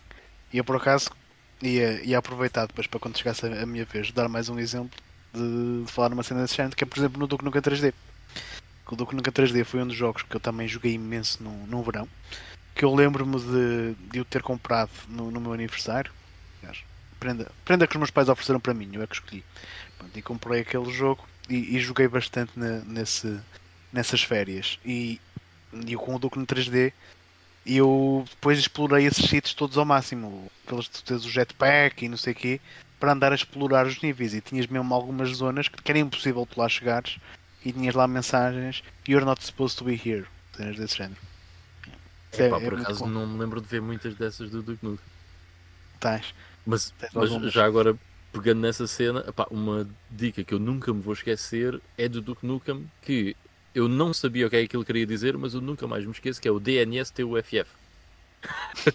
que é o DN Stuff. Eu não sabia DN que era DN. Stuff, mas eu desde miúdo que sei, DNSTUFF, que dá-te eh, todos os itens, todas Sim. as armas, Mas do Nukem já não me lembro Todas as dos chaves. cheats. chaves mas, não os cartões. mas as do, do, do Doom sim, e DDQD, e DKFA, desses, Yeah, yeah, yeah, yeah. desses ficaram E do marcados. Quake, o No Clip, No Clip. Clip. e- Mas, mas esses depois já eram genéricos, era God, Note Clips e a partir daí já começaram a ser um bocado genéricos esses, esses códigos da consola. Truque. Aliás, para quem coleciona, há, há o clássico momento em que a gente consegue arranjar o jogo e dentro do jogo tens um manual e uma folhinha com códigos. Yeah, Sim, yeah, de vez em quando acontece. às vezes aparece, sim. Ou quando está escrito nas notas do, do- dos manuais. Lá está. Acho que é a única utilidade que eu de facto lembro-me. To- Todos os manuais tinham tipo aquela cena das notas e eu na altura nunca Sim, no fim. porquê. Sim. Era para o pessoal anotar cenas. Yeah. Ahm, continuando aqui no nosso tema, tu, Ivan, tu já falaste do teu segundo. Ah, foi o Burnout. E o, É para e o ao Metal burnout. Um, e E o Ivo, o teu segundo era, era o Duke Nukem, não é isso? Um, sim, pode ser o Duke Nukem 3D, pronto, que foi, foi um jogo que marcou bastante, adorei aquele jogo, pá, e, e, lá está, foi um verão inteiro a jogá-lo e tentar descobrir todos os segredos. Uh, e já na altura, eu, a versão que eu tinha arranjado do Duke Nukem 3D já tinha a expansão, agora já não me lembro do nome, pá, mas aquilo ainda tinha mais níveis uh, bastante bizarros. O primeiro nível dessa expansão era a gozar com o filme do Mission Impossible do, do Tom Cruise, em que também tinhas de. Tinhas depois também de entrar numa sala com, com um computador todo, todo fechado e também tinhas que entrar pela, pela ventilação. Pá, foi, foi uma expansão en, engraçada. Mas pronto, esse verão eu aproveitei pronto, e explorei o Duke Nukem todo de uma ponta à outra. E aproveito também para falar, se calhar aproveito já para, para falar um bocadinho mais, uh, do Shadow Warrior porque é outro FPS da 3D Realms que também usa o motor gráfico do, do Nukem 3D uh, que eu também perdi muito tempo já não sei se foi no mesmo verão ou, acho, provavelmente deverá, deverá ter sido no seguinte uh, também a explorar tudo porque também é um jogo que tinha bué de, de segredos escondidos para tu uh, descobrires. Mas uma das coisas que mais me deu gozo também numa das férias de verão fazer foi uh, pegar no editor de níveis do build do motor gráfico do Knuka 3D e do Shadow Warrior, que era o mesmo editor, uh, e começar a fazer níveis para, para aqueles dois jogos. Portanto, eu lembro que na altura ainda tinha feito alguns. Uh, opa, foi, foi uma experiência engraçada. Não sei se algum de vocês perdeu algum tempo a fazer níveis para, para algum jogo assim conhecido ou não. Sim, uh, Tony Hawk's Pro Skater 2 e Tenchu 2 tinham lá os editores de níveis e eu Olha, é. Não tens. Dois, não. Mas por acaso que perdi de... mais tempo nisso foi, foi com o StarCraft, que eu gostava de fazer eh, o MS. Achava bem da piada. Mas olha, curiosamente era no. Man, diz, Ivan, diz. Sorry, deixa só dizer isto. Era bem interessante porque dava para fazer quase RPGs dentro do StarCraft. Porque pá, tu com os user map settings um, podias quase fazer ali. Lá está, o StarCraft tem campanhas, não é? Mas quase podias fazer ali uma campanha uh, diferente para, para o jogo. E, pá, e sempre achei isso super, super interessante. E pá, cheguei a fazer vários. Que... Houve alguns que até uh, de certeza que algumas pessoas tinham, porque o que é que eu fazia? Criava jogos do MS. Uh, por exemplo, fazia a minha versão de, de, Matrix ou de Bunker Wars ou uma coisa assim. Depois veio dar origem aos Dotas e não sei o quê. Mas fazia a minha versão do mapa, depois uh, criava um jogo, um, público, a malta juntava-se, aquilo quando, quando te juntavas a um mapa que não tinhas, aquilo automaticamente fazia download. Uh, yeah, gostava bem de fazer no, no StarCraft. É, não, ia só acrescentar, uh, curiosamente, acho que realmente era no verão uh, onde se calhar tirava mais partido dos jogos, ou seja, de, de, de, de todos os extras que os jogos por norma tinham para oferecer. Uh, e porque eu não me lembro de acabar muitos jogos no verão. Mas eu lembro-me de, de, explorar os jogos até ao tutano uh, durante o verão, tipo explorar os menus todos e ver o que é que fazia e depois era, era uma altura em que tinhas eu... mesmo bem tempo livre para fazer é, não, e era uma altura em que eu também uh, se calhar dedicava-me a comprar mais revistas porque depois uma pessoa acabava por ir uh, ao para o Algarve ou para passar feiras em algum sítio, depois havia sempre revistas estrangeiras que um gajo acabava por comprar que de outra maneira não tinha, não tinha acesso, ou pelo menos eu não tinha acesso. Uh, e sempre que havia alguma coisa que, que estivesse na revista relacionado com o jogo que eu, que eu, tinha, que eu tinha em mão, acabava por comprar e, e, explorar aquilo o máximo possível. Um, Outro jogo, e, já agora, antes de passar ao próximo jogo, um, exercício que eu fiz esta semana para, pensar que jogos é que eu trazia, ou que jogos estavam relacionados com, com esta época do verão. Um, há, há, uma cena, um bocado parva que se calhar vou dizer, mas se pode-vos fazer todo o sentido, que é pensar que jogos eu jogava em que normalmente transpirava que nem um boi, por causa de calor. Um, e um ah, jogo okay. yeah, e um jogo que eu me lembro que, está completamente associado a calor e a transpiração e a limpar os comandos e o caraças era, é o Final Fantasy X porque é um jogo grande também, com boa da horas e, e, é um jogo que sem dúvida joguei muito durante, durante os verões lá está também à semelhança daquilo do que eu falei do, do Grand Theft Auto uh, porque eram jogos que, que, que, levavam muitas horas e, e, e, e que pediam de estar muito tempo seguido a jogar. E fui uma daquelas pessoas que fui à procura de todas as Celestial Weapons, tentar tudo e mais alguma coisa. A única cena que eu não fiz no Final Fantasy X, uh, porque achei que ele um bocado parvo, foi os Dark Aeons. Uh, uh, ainda consegui alguns, mas com, com aquele truque do. do. Ih, caraças, não me lembro do Summon. Do assassino, do mercenário. Ah, o. Yeah, o. Uh, Yojimbo. o Yojimbo, yeah. Yojimbo, isso. Fazia o, o truque que também já não estou, Zen, Zenzetsu ou uma coisa assim do género. Zantetsu Ken. Zenzetsu, ok. E vocês têm mais alguma memória? Assim de verão que queiram Opa. partilhar? Não, é. Hum, Lembro-me, por exemplo, também de, de levar a minha Master System para algumas vezes em que fui para o Algarve. Pá, e os jogos que eu jogava ali eram aqueles que eu tinha recebido no meu aniversário antes. Portanto, eu lembro-me de ter levado para lá o Desert Speed Trap, que é um platformer da Master System que não é nada por aí além. Mas lembro-me perfeitamente de estar lá no Algarve a tentar pa- passar o jogo.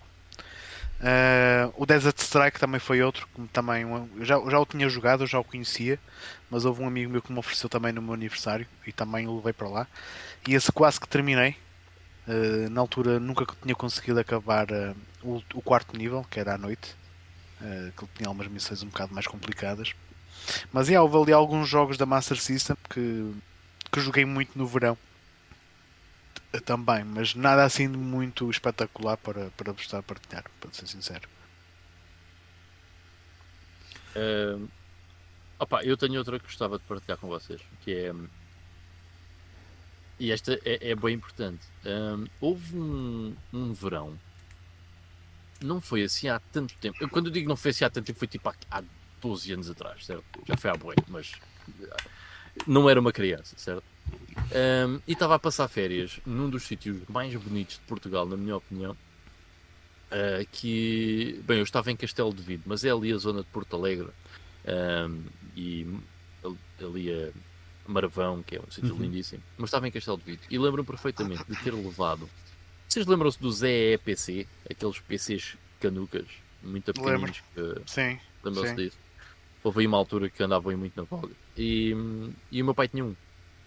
Pá, eu lembro-me de levar esse PC pequeno eh, que dava para, pa- pa- para jogar muita coisa, de emuladores e não sei o quê. E lembro-me de ter lá até o DOSBox. E nessas férias, eh, não sei se foi nas, nas mesmas férias, mas lembro-me de, na mesma casa, eh, talvez em anos diferentes, talvez não, passar o Doom e o Doom 2, todos, porque meti na cabeça, epá, vou passar os Dooms outra vez. Então passei o Doom 1 e o Doom 2. Eh, e depois, o outro que os outros dois que me lembro bastante foi de voltar a jogar Chrono Trigger, passado alguns anos, porque já tinha sido passado alguns anos desde que eu tinha jogado a primeira vez, em emulação, tipo, lá está, inícios dos anos 2000, tipo 2000, 2001 por aí. Voltar a jogar o Chrono Trigger e pensar, meu Deus, isto é mesmo inacreditável, porque parece que da primeira vez tu lembras-te é tipo, uau, isto é espetacular, mas depois quando és mais adulto e voltas a jogar o jogo, tens a, tens a Yeah. sensação de que ainda é melhor do que aquilo que tu te lembravas. Um, e depois foi a primeira vez que eu acabei o Final Fantasy VI, porque nunca tinha, eh, já tinha jogado o jogo muitas vezes, eh, mas nunca tinha acabado o Final Fantasy VI. E então essas férias, nessas férias acabei-o. E lembro-me de ter um debate comigo próprio. Qual é que é melhor? O Chrono Trigger ou o Final Fantasy VI? Hoje em dia eu acho que sei a resposta e acho que é Chrono Trigger. Sim. Mas ah, o Final Fantasy VI também é um jogo absolutamente fantástico. Mas é lembro-me difícil, não é? É difícil. é difícil, porque ainda por cima jogar os dois seguidos, eh, eu joguei o Chrono Trigger primeiro e logo a seguir o Final Fantasy VI. Jogar os dois seguidos, tu ficas naquela, ui, Olha, não sobre, sei, sobre o Chrono não Trigger, sei. eu, eu- a primeira vez que eu fiz um, um, um top, na altura para o, para o canal, quando tinha o Gun Chest, eh, foi em 2015. E eu em 2015 pá, joguei jogos bué fixe, eh, o God of War 3, o GTA V. Foi, foi em 2015 que eu tive eh, a PS3. Portanto, foi eh, descobrir uma geração que, que, que me era, que, que pouco me dizia. Uh, e que é bem fixe, para todos os efeitos. E joguei o Chrono Trigger nesse ano também. Foi o Chrono Trigger que teve em primeiro e depois o GTA V. E eu lembro-me que na altura eu estava uh, a fazer o top e a, e a fazer as tomadas de decisões e tudo estava-me a indicar para o Chrono Trigger. E eu pensei, como é que é possível? Isto, isto é blasfemo? em, em, certa Nada. medida. Como é que eu estou a meter o Chrono Trigger à frente do GTA V? Meu? O GTA V é o melhor GTA de sempre. Meu. É brutal no jogo. Eu adorei o jogo. Como é que eu consigo yeah. meter o Chrono Trigger? Como é que eu consigo gostar mais? Como é que o Chrono Trigger consegue me dizer mais do que o GTA V? Mas eu não posso ser uh, enfiar lá uh, pronto, àquilo, uh, aos meus sentimentos. Aos teus né? gostos, claro. Uh, yeah, mas isto só para, isto para dizer o quão bom Chrono Trigger é. Portanto, quem nos estiver é a ouvir, a ouvir uh, e não jogou Chrono Trigger, por favor, façam favor a vocês próprios. Não é um jogo muito grande. Não. E é um dos que eu quero rejogar também, é. porque eu também joguei-o e era mesmo muito teenager na altura. Já na altura adorei e quero, quero, quero jogá-lo novamente. Sim, porque tu agora já vais com um arcabouço completamente diferente de, de completamente RPGs. diferente. Sim, e, completamente. Portanto, até podes. Opa, olha, aconteceu-me isso com o Final Fantasy VII. Eu, eu, este ano gostei muito mais de Final Fantasy VII do que quando o joguei da, da primeira vez. Lá está, essas cenas. Um gajo jogando às vezes. Eh, pronto. O gajo às vezes pensa assim: ah, vou estar a jogar um jogo outra vez quando tenho tanta coisa para jogar, perder tempo. É pá, há experiências que valem a pena. Há coisas que valem a pena fazê-lo. Sobretudo quando há um gap muito grande de tempo Uh, e, uhum. e passaram-nos, entretanto, muitos jogos e outras gerações yeah. pelas nossas mãos. Uh, acho que é, é, interessante, é uma experiência interessante enquanto jogadores. Uh, bem, infelizmente, aqui no, no, no, nosso chat não, não, não houve. O pessoal aqui não teve férias de verão. Não. Pá, lamento imenso para vocês. Trabalharam sempre. Foi, foi, realmente. É malta, malta do, é malta do interior, tem que trabalhar, eh, na apanha, na, pá, é assim, é a vida. Nós somos os privilegiados, eh, nem toda a gente é assim. Uh, pessoal que vai de férias para a comporta e o graças, enfim. Uh, vamos então para o nosso Playing Now. Ivo. Se calhar antes, antes do Playing Now, deixa-me só dar aqui mais uma das férias de verão. Ah, ainda tens, é... desculpa, desculpa. Não, mas também é muito rápido. Metroid Prime, que foram das melhores férias de verão que também tive a nível de, jogos. Ah, que a querida GameCube, claro. Com a minha querida GameCube, tinha que falar algo da minha querida GameCube. E o Metroid Prime foi um dos que também joguei em férias de verão. E é um grande jogo. E, e é um jogo que eu tenho vontade de jogar outra vez, mas não sei se eu vou fazer porque o jogo é mesmo grande. E eu na altura lembro de ter feito tudo a 100%. Apanhei os itens todos, as expansões todas, completei o mapa, fiz tudo. Uh, e se fosse meter nessa empreitada toda outra vez, iam ser dezenas de horas que eu não sei se, se quero voltar a fazer. Mas é um grande jogo também. Sim, eu também, eu também quero uh, fazer 100% no Wind Waker. Eu quero, gostava. Acho que é uma ideia gira. Na uh... altura não fiz. É uma ideia gira, de facto é. E acho que vale a pena, é uma ideia que vale a pena. Mas tenho, quando acabar o meu backlog, quando tiver para aí 65 O Wind Waker anos, para mim, o Wind Waker é, o, é pô, quando, quando a gente fizer um especial de férias de inverno, jogos de inverno, o Wind Waker vai lá estar. Okay. Que eu joguei nas férias de Natal. Alright, uh, então vamos dar por terminado uh, oficialmente aqui o nosso tema central. Uh, obviamente podem deixar os vossos comentários a quem esteja a ver em diferido ou a ouvir depois podem, podem passar nas nossas redes sociais e, e fazer os vossos comentários. Uh, que depois nós no, no, próximo episódio teremos todo o gosto em, em ler e partilhar e discuti-los.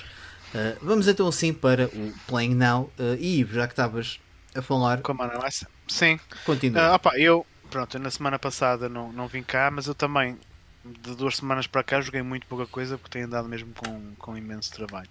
Uh, uma das coisas que eu joguei uh, foi o The New Zealand Story uh, para a Master System, que é um jogo de plataformas da Taito, que sai também nas arcades e depois acaba por ter uma versão para vários sistemas, incluindo a Master System. e é um jogo que na Master System, pelo menos, graficamente é muito fixe, é um jogo super colorido, muito bem detalhado, com personagens muito fofinhas, mas é um jogo de plataformas boeda difícil, porque tudo mata ali um, e é um daqueles jogos em que os níveis são muito. eu diria que são muito compartimentalizados, são muito. não são tão abertos. E eu não gosto muito de jogos de plataformas em que tu tens que andar tipo a subir torres com labirintos e cenas assim. Eu gosto de jogos de plataformas em que o mundo seja mais aberto e que consigas explorar um pouco mais à vontade. Mas uh, opa, é um jogo engraçado, tem algumas ideias interessantes. Tu tens um botão para saltar, outro botão para atacar. E tu vais ver muitos inimigos que estão montados em balões ou discos voadores, não sei aqui. E uma das coisas que tens que fazer no New Zealand Story é destruir os inimigos, não o seu meio de transporte, porque vai-te dar jeito para chegares a outras zonas dos níveis uh, que, não, que não, de, outra, de outra forma dificilmente lá consegues chegar. A cena é que, pronto, tudo o mapa tens de picos em todo lado, tens inimigos a fazer respawn constantemente. Um, e é um jogo que tem ainda uns quantos níveis. Uh, e, e, se não fosse o safe state, acho que ainda hoje estava a tentar acabá-lo. Um, de resto, mais, para além do New Zealand Story, uh, joguei também, rejoguei o Donkey Kong Country 2 na, na, Super Nintendo, que eu arranjei recentemente o jogo para a coleção, então decidi uh, voltar a experimentá-lo. E é um grande jogo de plataformas. Uh, embora que tu aqui já não controles o Donkey Kong, tens só o Diddy Kong uh, e a Dixie Kong. e jogando com a Dixie realmente dá-te ali uma coisa muito diferente. Tu consegues usar o cabelo dela para, para ir uh, deslizando levemente pelo ar e consegues então depois chegar a algumas plataformas mais longínquas. E, pá, e é um jogo bem mais difícil que o primeiro, eu achei. Precisamente porque tens lá alguns níveis em que precisas ter mesmo uma grande precisão de saltos e não tens grande margem de, de manobra. Mas de resto achei também um, um jogo lindíssimo, com, com aqueles gráficos pré-renderizados, uma maior variedade de cenários ainda, com alguns efeitos gráficos interessantes. Se bem que, em alguns níveis, tipo aqueles da colmeia, ou aqueles níveis subaquáticos, uh, às vezes, por exemplo, nos da colmeia tudo era amarelo, às vezes tu não conseguias perceber muito bem para onde é que tinhas que ir. Naqueles níveis de baixo d'água, às vezes também tinhas algumas passagens secretas que eram paredes e não, não te conseguias aperceber que aquilo era uma passagem secreta a não ser que estivesse a fazer algumas experiências. Um, ah, yeah, pronto, e esta cena do Donkey Kong Country 2 também tens os animais. Tens os animais que te ajudam, como o peixe-espada, como o rinoceronte, e, pronto, e tens bué de passagens secretas, bué de bonus games. E acho que este é daqueles jogos em que a Rare começa a implementar aquelas cenas do Collectathon acaba por ser um bocadinho aqui no, no, Donkey Kong Country um dos primeiros, porque tu vais poder colecionar vários tipos de moedas diferentes, algumas yeah. que te dão acesso a, a dicas de, dos amigos do Donkey Kong em como tu ultrapassas alguns inimigos ou alguns níveis ou procurar segredos ou não sei o quê. Depois tens outros que te dão acesso a níveis, de, a níveis extra que por sua vez são necessários uh, para tu chegares ao final verdadeiro do jogo. E ainda tens as, as Hero Coins, que aquilo depois dá-te uma ajuda qualquer no. Certo? Para tu no final do jogo teres um ranking acima dos outros todos. Uh, mas é, achei um jogo. Achei antes um de passares ao próximo, hum. eu por acaso quando, quando, vi, quando vi no meu, no meu mail o, o, a tua notificação no Green Hill Zone, no blog, uh, fiquei, fiquei com, curioso para depois falarmos sobre isso aqui. Tu jogaste o primeiro quando? Há quanto tempo? Há muitos anos Há muitos anos. Ok. Eu, eu, eu fiquei com aquela sensação, porque eu, eu gostei do jogo. Eu acho que tecnicamente é um jogo melhor do que o primeiro. Só que não sei porquê. Uh, isto, isto acontece com alguns jogos. Uh, o Spyro the Dragon é outro parece que o jogo perdeu alguma da sua essência. Não sentiste isso? Não sei se é pela personagem da Didi, uh, que até é uma personagem fixe de jogar, até, até é fixe de jogar com ela, mas senti que o jogo estava um furo abaixo do primeiro, mas não, achei, achei, mas eu achei, eu achei isso, do, eu achei mais isso do primeiro quando joguei pela primeira vez, já há muitos anos atrás.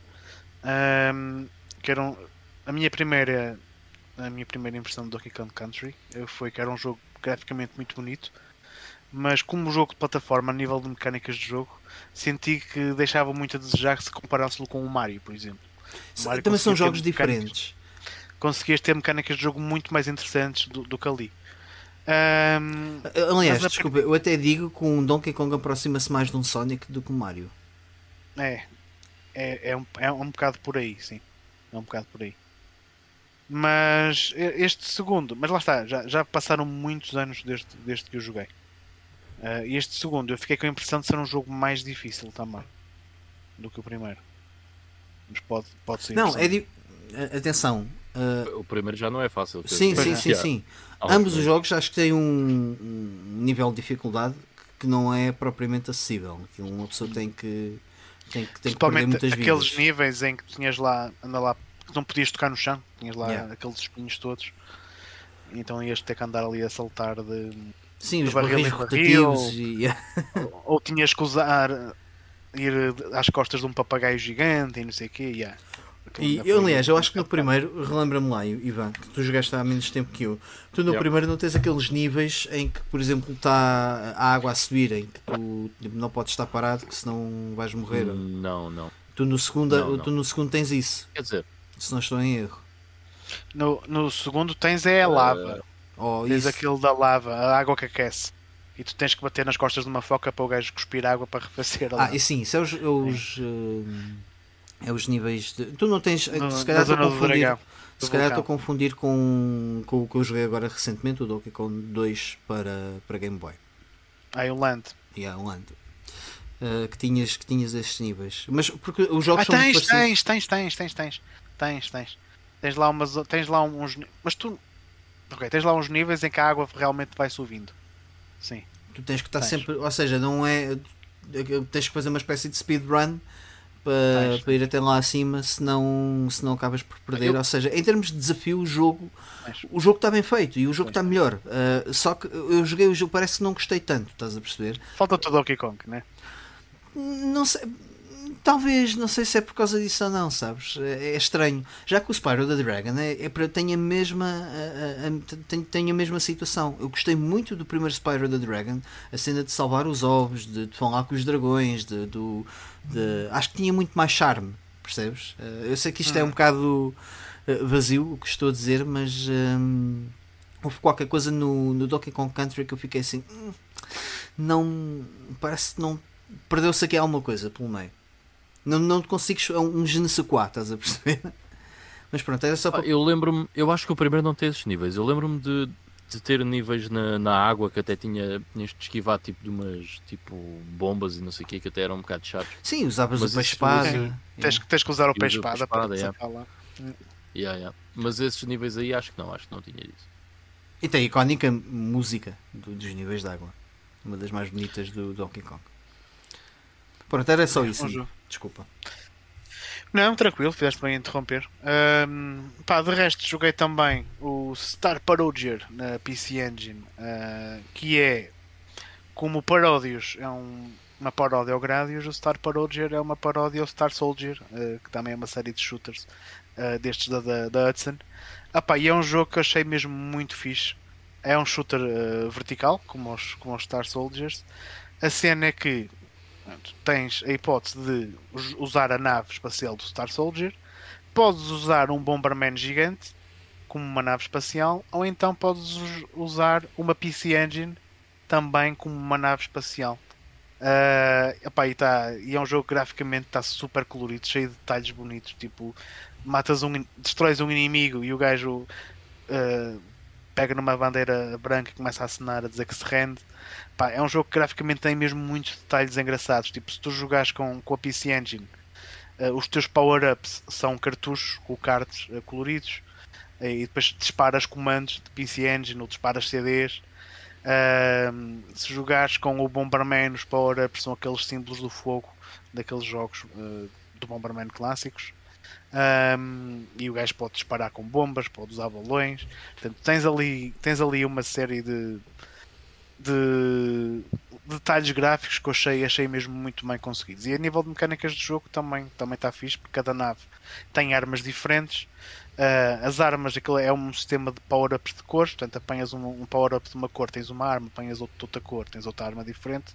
Se apanhares um power-up da mesma cor que a que tu tens, ah, melhoras a potência da, da, da arma que estás a usar no momento.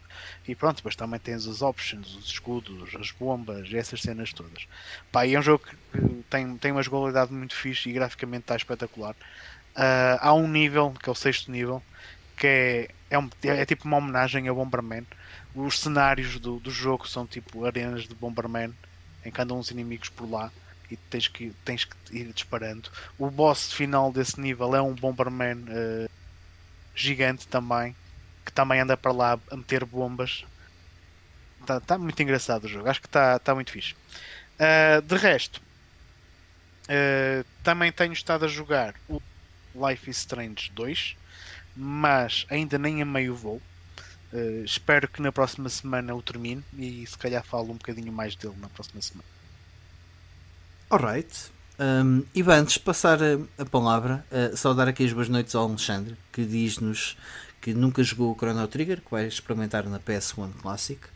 Uh, Alexandre, uh, todas as pessoas que nunca jogaram Chrono Trigger na vida são privilegiadas porque têm a oportunidade de podê-lo fazer pela primeira vez. Portanto, faz esse favor a esse tipo, uh, faz esse favor a ti próprio uh, e que seja um dos teus, uma das tuas memórias de verão. Ok?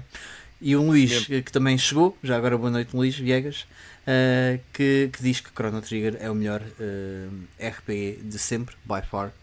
não diria by far, mas que seja o melhor RPG de sempre. Eu consigo concordar, é fácil. É Sim. fácil concordar com isso. Mesmo, mesmo não, não, não concordando, é fácil concordar. Um, Ivan, passa tu então ao teu Playing Now. Yeah. Olha, eu vou ser relativamente breve porque eu já tinha falado do, do Guardians of the Galaxy na semana passada. Uh, Acabei-o. Foi um jogo que ainda demorou algum tempo. Só acabei o Guardians of the Galaxy uh, ontem, no sábado. Um, e epá, não sei, não tenho noção de quanto tempo é que me durou a campanha, mas eu joguei todos os dias. Uh, foi uma semana, não tive assim tanto tempo disponível quanto isso, mas joguei todos os dias e ainda demorou um, um bom bocado. Estás a ficar bem um mainstream, jogo, jogo longo. Yeah, já viste. Eras bem hipster, não curtias de super-heróis e o caraças, e agora estás não, uma semana curto, inteira continuo. a jogar Guardians of the Galaxy. Continuo a achar que filmes live action de super-heróis são as coisas mais ridículas que existem, mas Pá, curti bué do jogo mesmo. Uh, gostei mesmo bué.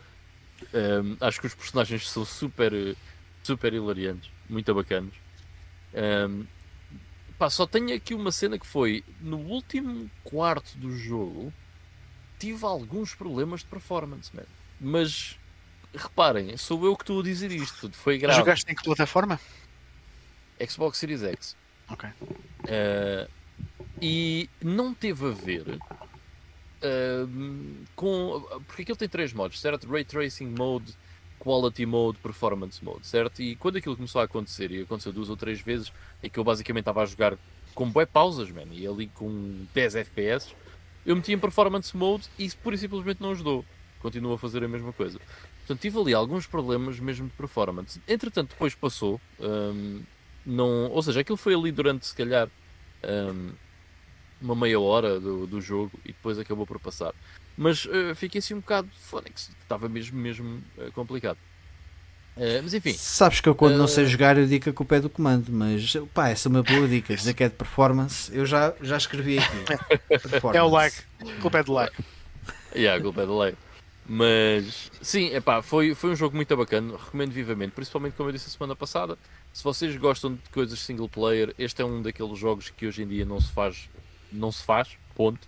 Principalmente numa, numa produção com, com um custo tão elevado como deve ter tido este jogo do Guardians of the Galaxy. Portanto, é um, é um peixe fora d'água este jogo. Um, recomendo vivamente. E depois uh, comecei a jogar o Live Alive. Uh, Ahá, finalmente bem, bem, bem dizido, bem dizido.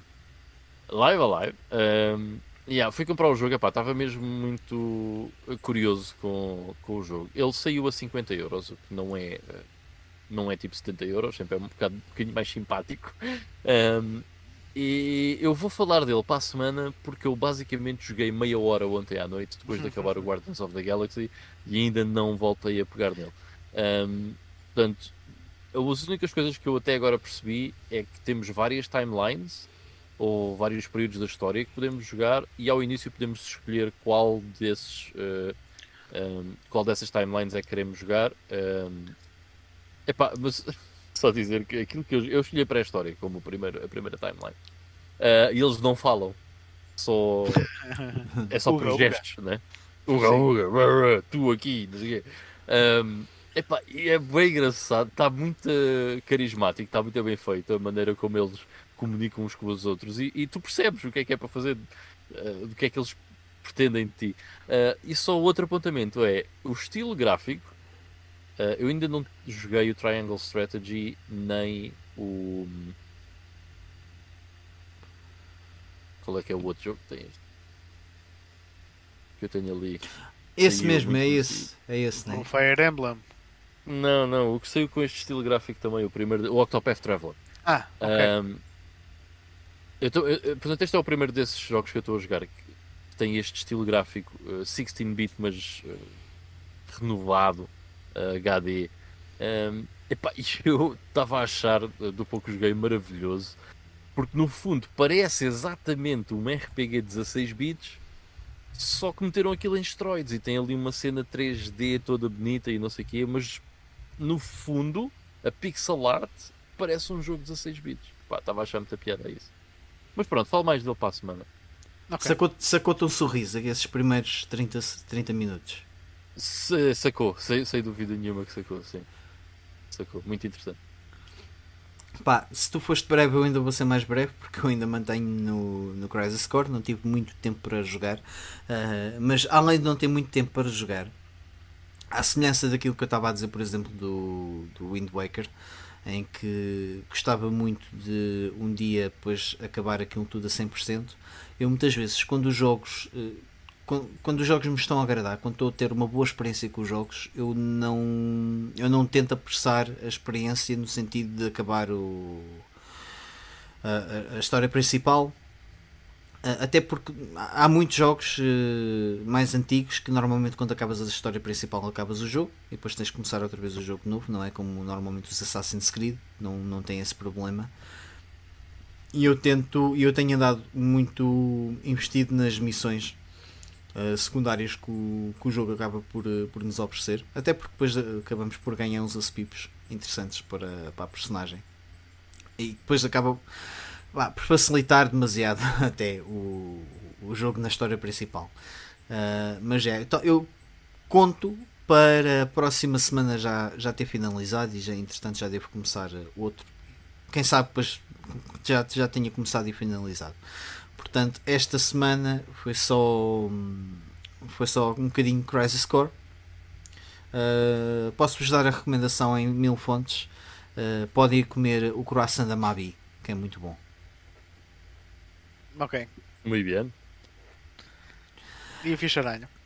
E o, fi, o, ficha, o ficharalho? O ficharalho anda com porta. O ficharalho está aqui. É este. o ficharalho. um, pronto, então sendo assim, damos por terminado mais uh, o episódio.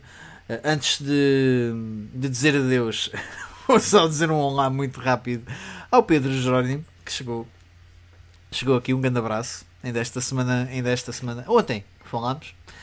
Um, e, e portanto é isto. Podem seguir-nos a, a, partir das redes sociais. Temos o Instagram, Twitter, Facebook, uh, onde podem ter acesso às novidades, a nudes, uh, a previews do episódio da próxima semana. E claro, uh, aproveitem para deixar por lá o vosso input, que a gente gostava muito. Não tem acontecido.